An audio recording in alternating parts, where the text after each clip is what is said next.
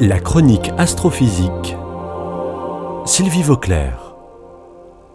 Les phénomènes astrophysiques et géophysiques qui ont été nécessaires à l'existence et l'évolution de la vie sur la Terre sont très nombreux. Parmi eux, le champ magnétique terrestre est fondamental pour plusieurs raisons. Il nous protège des particules nocives qui arrivent du Soleil et de l'espace en général. Depuis longtemps, les êtres humains ont compris qu'ils pouvaient se repérer sur Terre à l'aide d'une boussole qui indique le nord.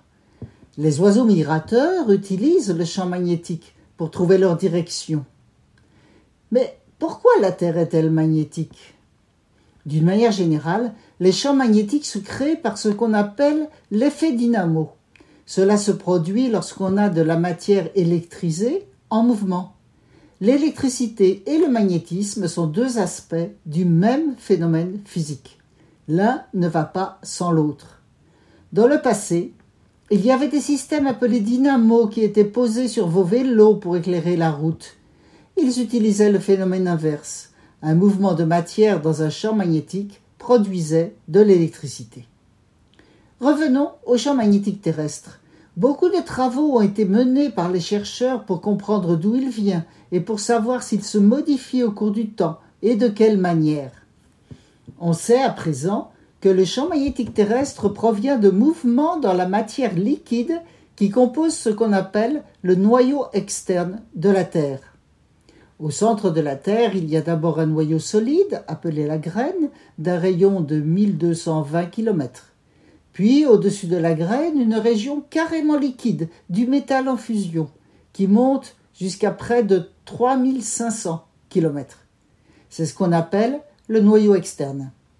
Ensuite se trouve le manteau terrestre en deux parties, lui aussi, le manteau inférieur et le manteau supérieur, puis la croûte océanique, et enfin la croûte continentale sur laquelle nous vivons. Le métal liquide bouge beaucoup dans le noyau externe. Il est entraîné par toutes sortes de mouvements terrestres. Il est électrisé et ces écoulements internes produisent un champ magnétique qui s'organise et devient le champ magnétique terrestre qui nous importe tant. On le détecte au niveau du sol, mais aussi dans l'espace autour de nous. La Terre se comporte comme un gigantesque aimant spatial. À notre échelle, nous avons l'impression que ce champ magnétique est immuable, mais en fait, il change tout le temps. Dans le passé, il a subi des inversions pendant lesquelles le pôle magnétique nord est devenu pôle magnétique sud et inversement, après avoir quasiment disparu pendant quelque temps. Il s'est produit environ 300 inversions au cours des 200 derniers millions d'années. La dernière de ces inversions est survenue il y a 780 000 ans. Le champ magnétique terrestre a aussi parfois ce qu'on appelle des excursions. Dans ces cas-là, les pôles magnétiques changent de place provisoirement sans s'inverser. La dernière excursion date de 34 000 ans. Actuellement, le champ magnétique terrestre subit des modifications qui ont laissé penser pendant quelque temps qu'il s'acheminait vers une excursion ou même une inversion. Cependant, les observations et les calculs précis ont montré qu'il n'en était rien. S'il se modifie depuis quelques décennies d'une manière visible, ce n'est qu'une petite étape. Il ne va rien se passer de grave.